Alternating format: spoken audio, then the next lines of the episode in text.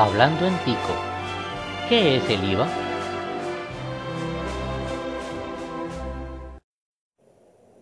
Muy buenas, les habla eh, William Martínez Pomares y el día de hoy vamos a estar hablando sobre otro tema de finanzas.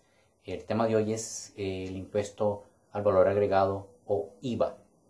Muy bien, para entender eso eh, tenemos primero que entender un poco cómo funciona el que tenemos actualmente, que es el impuesto a las ventas. El impuesto a las ventas, como ya hemos visto anteriormente, es un impuesto regresivo eh, que se cobra como un porcentaje a todas y cada una de las ventas que se realizan. Entonces, eh, la idea es que el que vende eh, cobra un sobreprecio con un porcentaje del, del, costo del artículo real y ese sobreprecio luego es dado al este, gobierno. Muy bien, imaginemos entonces que tenemos un supermercado y llega un distribuidor de licores y el distribuidor de licores llega y dice, vea, le vengo a vender botellas de whisky a 800 colones el administrador del supermercado, el dueño del supermercado, llega y dice, bueno, a esta botella de whisky yo le quiero ganar unos 200 colones de ganancia. Muy bien, entonces la botella va a costar ahora 1000 colones. Pero cuando llega el cliente a comprar la botella, el administrador lo que hace es que se la vende en 1130.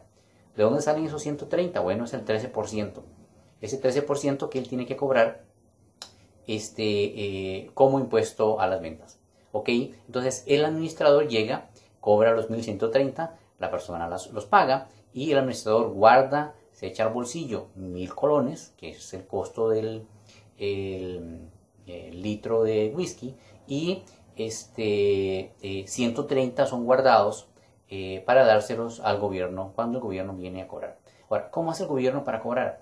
Bueno, el gobierno llega y le dice al, al gerente de este el supermercado, vean, deme las facturas. En las facturas viene detallado eh, cuáles son los bienes que se están vendiendo y adicionalmente eh, viene separado cuál es el monto del impuesto de ventas. Entonces él llega, suma todas las facturas, dice, bueno, aquí parece que vendió una botella de whisky, me debe 130 colones. Y el este, administrador del supermercado le da los 130 colones al gobierno.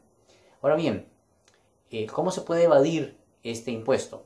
Bueno, es muy simple si yo no le doy factura, eh, el gobierno no tiene manera de darse cuenta de que yo vendí la, el litro de whisky.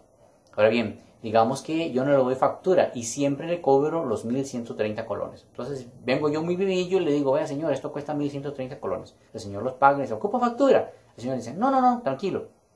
¿Y qué es lo que estoy haciendo en ese momento? Estoy yo, como cliente, pagando 130 colones para eh, de impuesto para el gobierno, para que el gobierno se ayude a pagar sus cuentas, ¿verdad? Y a darnos nuestros servicios.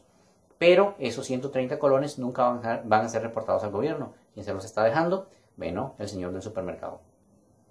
También eh, puede existir la variante en la que el señor del supermercado llegue y le diga a uno, vea, esto cuesta 1130, pero yo se lo dejo en 1000 colones si no me pide factura. Entonces ahí este, lo que estoy haciendo es no cobrando el impuesto. Estoy haciendo una venta, no estoy cobrando el impuesto y este, eh, la persona se va con el litro de whisky un poco más barato porque no pagó el impuesto y eh, eh, no hay factura que le permita al gobierno poder cobrarlo. Entonces, ¿qué es lo que estamos haciendo ahí? Simplemente de ahí estamos dejando al gobierno sin el impuesto este, que es necesario para poder hacer las obras que tiene que hacer el gobierno. Muy bien. Em, ¿Qué puede hacer el gobierno para controlar eso?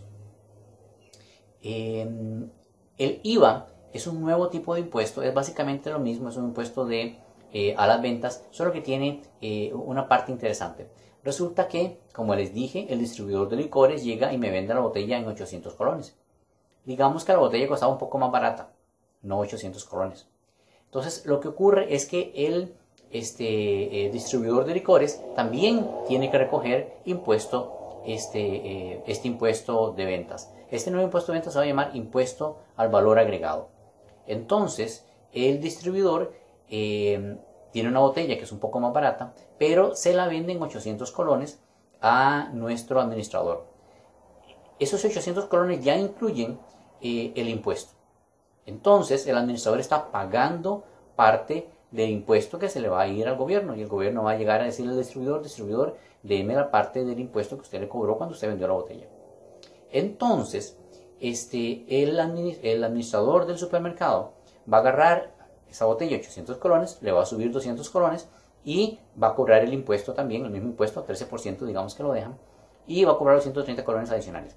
Pero la parte interesante es que eh, el distribuidor de licores le va a dar una factura al, este, eh, al supermercado. En esa factura va a ir detallado cuál es el costo de la botella y cuál es el costo del eh, impuesto al valor agregado que le está cobrando. Entonces, el señor del supermercado puede hacer algo muy interesante. Como él ya pagó parte del impuesto este, cuando compró la botella, él puede eh, reducir el impuesto que tiene que pagar al este, gobierno, eh, deduciendo del impuesto que él recogió de la botella de lo que él pagó por la botella. En otras palabras, digamos que el otro señor, después de hacerle el, perdón, el este, distribuidor de licores, cuando le hizo la factura, le dice, bueno, eh, la botella cuesta, digamos, pongamos números redondos, la botella cuesta 700 colones, ¿verdad? Y le estoy cobrando 800 eh, porque 100 colones son del impuesto valor agregado. Entonces el del supermercado llega y dice, bueno, yo pagué 100 colones del impuesto valor agregado. Aquí está la factura, que lo prueba. Entonces cuando yo vendo esa botella a la persona por 1130, yo recojo los 130 colones, yo puedo decir, vea gobierno, yo recogí 130 colones, pero como yo ya le pagué a usted 100, ve aquí está la factura del distribuidor de licores, como ya le pagué 100, entonces ahora lo que voy a pagar es la diferencia, le voy a pagar nada más 30.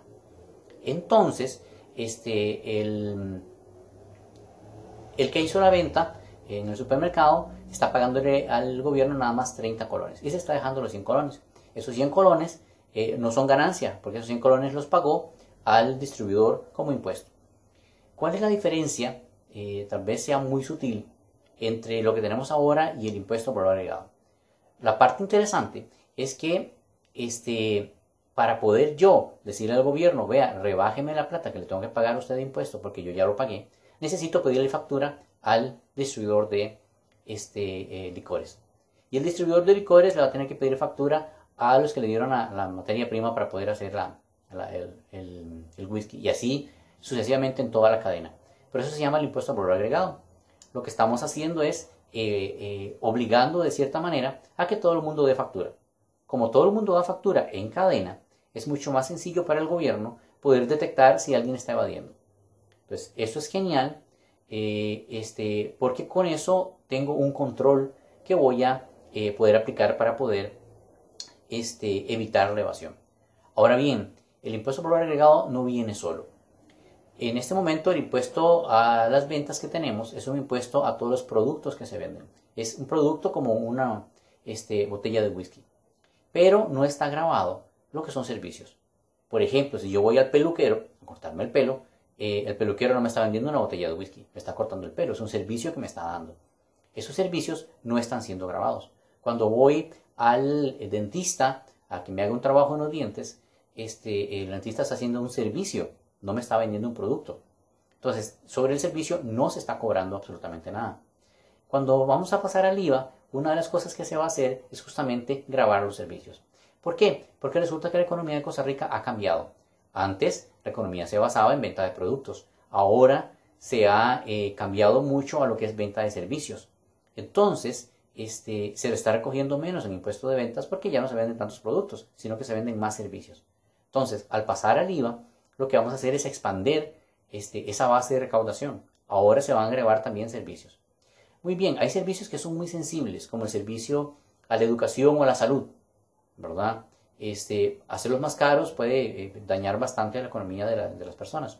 Entonces, lo que se propone a veces es que eh, se graban esos sistemas para qué? Para poder tener control cruzado de todo lo que se está dando, ¿verdad? Con el IVA, con las benditas facturas, el encadenamiento de facturas, pero se da una tasa menor. Entonces, en lugar de cobrar un 13%, se cobra un 4% o alguna cosa que no vaya a impactar mucho, pero que por lo menos este, me permita a mí darle un encadenamiento de facturas y poder llevar el control de las cosas. Genial.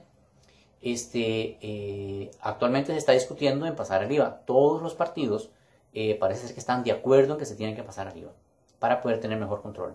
La discrepancia está en cuáles servicios adicionales se van a grabar. Algunos no quieren poner, este, ¿cómo se llama? Eh, salud y, educación. Otros quieren poner salud y educación, pero con un monto simbólico nada más para poder tener el control. Otros quieren ponerlo con el, monto completo y decir, bueno, después de que haya cobrado yo el impuesto, se lo devuelvo.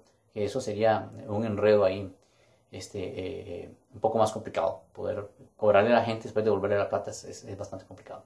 Muy bien, esas son más o menos las ideas y así es como funciona el IVA. Por eso es que todo el mundo está de acuerdo en pasarlo.